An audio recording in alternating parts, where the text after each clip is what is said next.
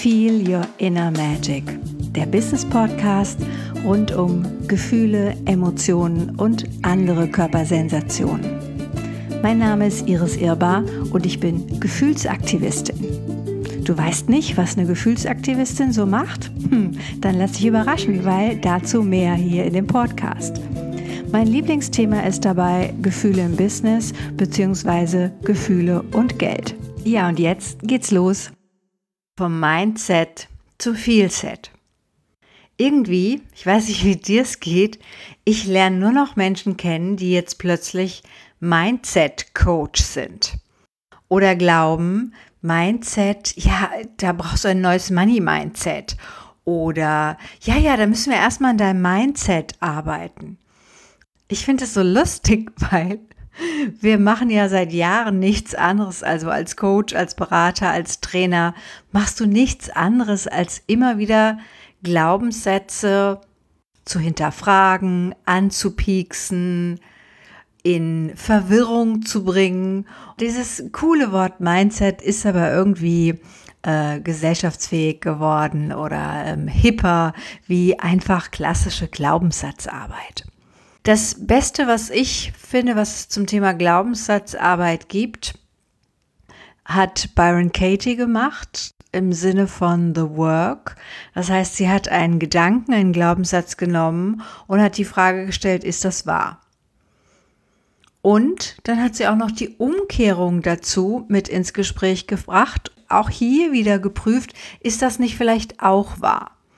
Das heißt, es gibt schon ganz viele Tools zum Thema Mindset und zum Thema Glaubenssätze. Mein Problem dabei ist, ich mittlerweile, du hörst es, ich werde es gleich sagen, ich glaube, ich glaube, dass ganz viel von der Glaubenssatzarbeit leider nicht komplett in die Tiefe unserer Zellen und unseres Körpers vordringt.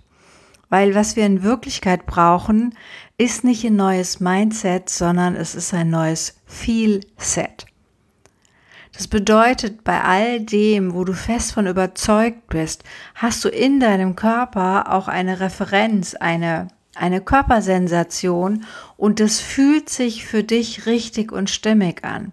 Und das ist das, was die Leute bei den Glaubenssätzen leider oft vergessen oder ich sag mal so ein bisschen huschi huschi, wuschi wuschi drüber gehen, weil der Glaubenssatz oder der Satz als solches ist halt eher erstmal was für den Verstand.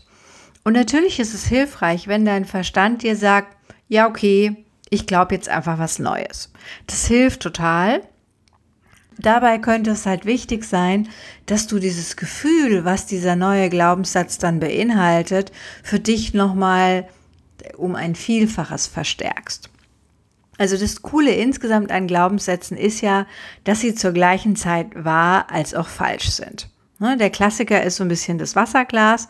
Ist das Ding halb vor oder halb langsam, halb voll oder halb leer? Es ist natürlich beides. Also beides ist wahr und beides ist falsch, je nachdem, wie du drauf guckst. Und wenn du gerade dabei bist, eine Wasser-Challenge zu machen, also ganz viel trinken zu müssen, dann ist das Ding leider immer noch halb voll. Wenn du gerade in der Wüste on Tour bist, dann ist es leider schon halb leer.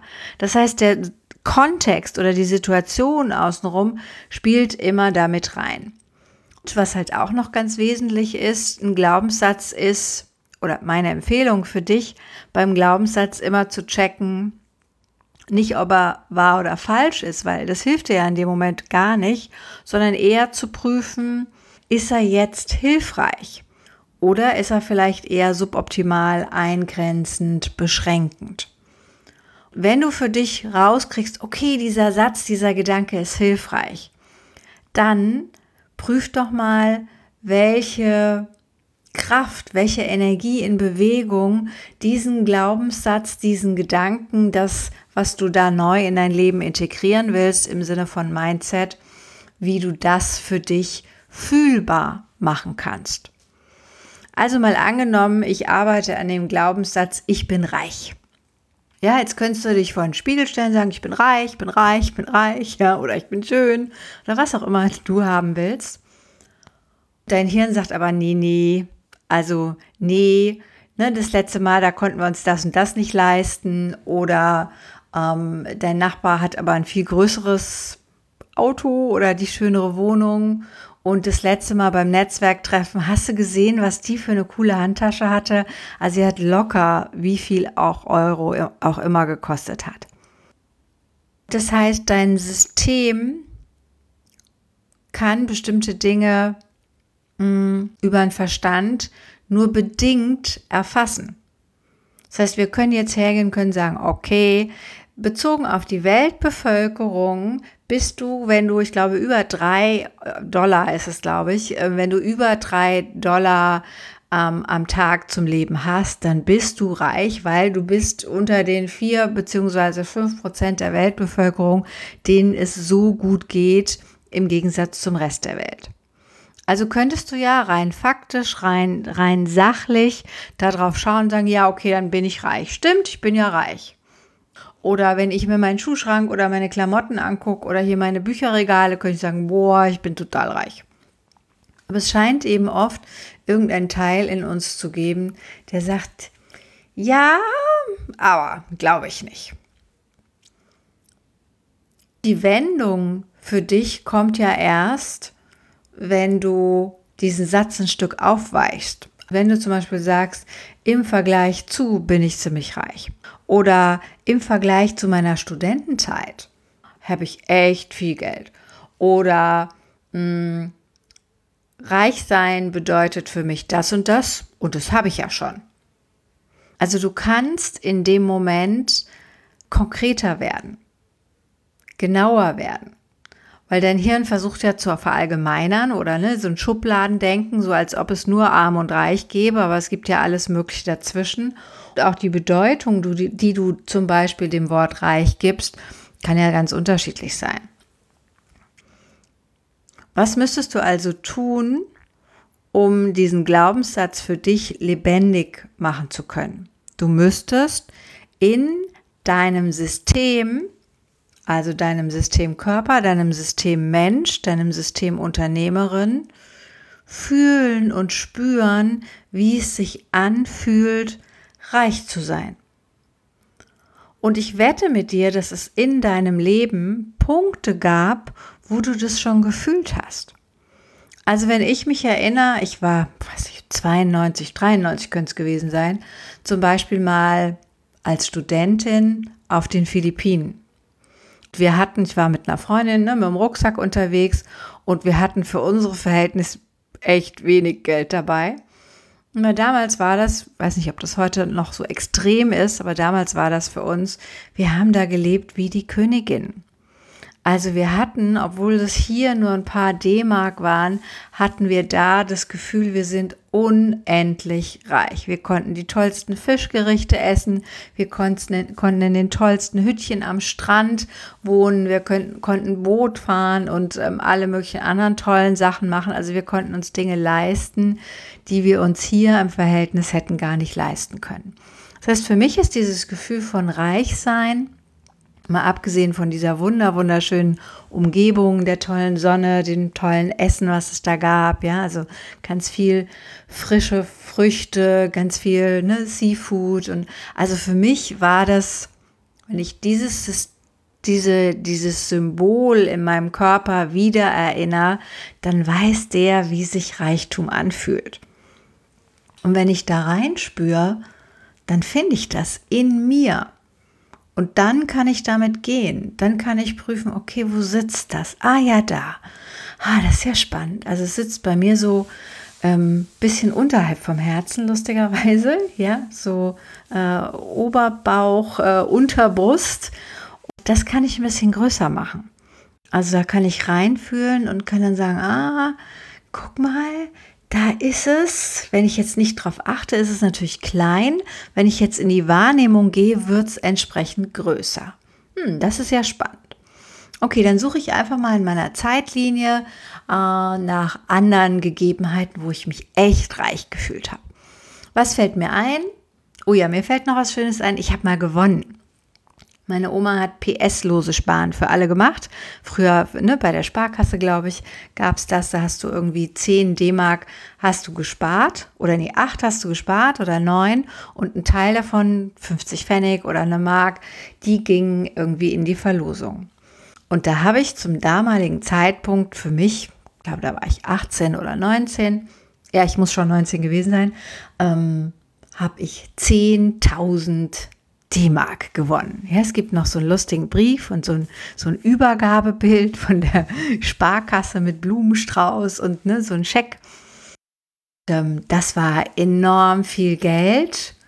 Ich glaube, ich habe damals als im Praktikum gemacht oder ja, so den ersten kleinen Job oder die erste Ausbildung gehabt. Also diese 10.000 D-Mark, ich war, du glaubst gar nicht, wie reich ich mich gefühlt habe. Und wenn ich da reinspüre, dieses Gefühl ist zum Beispiel ein bisschen höher. Also das ist eher wieder so ähm, im Oberbrustbereich. Ja, es halt, fühlt sich eher so ein bisschen an wie wow, wow, wow, wow, wow, wow, wie toll. ja?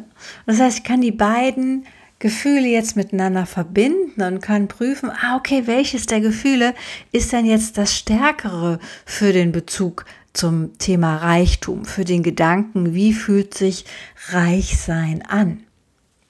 Und ich kann natürlich jetzt so weitermachen. Also ich würde dir empfehlen, auch noch eine dritte Situation zu suchen, in der du dich so richtig, jetzt in unserem Fall als Beispiel, reich gefühlt hast, um zu merken, wo ist deine Körpersensation?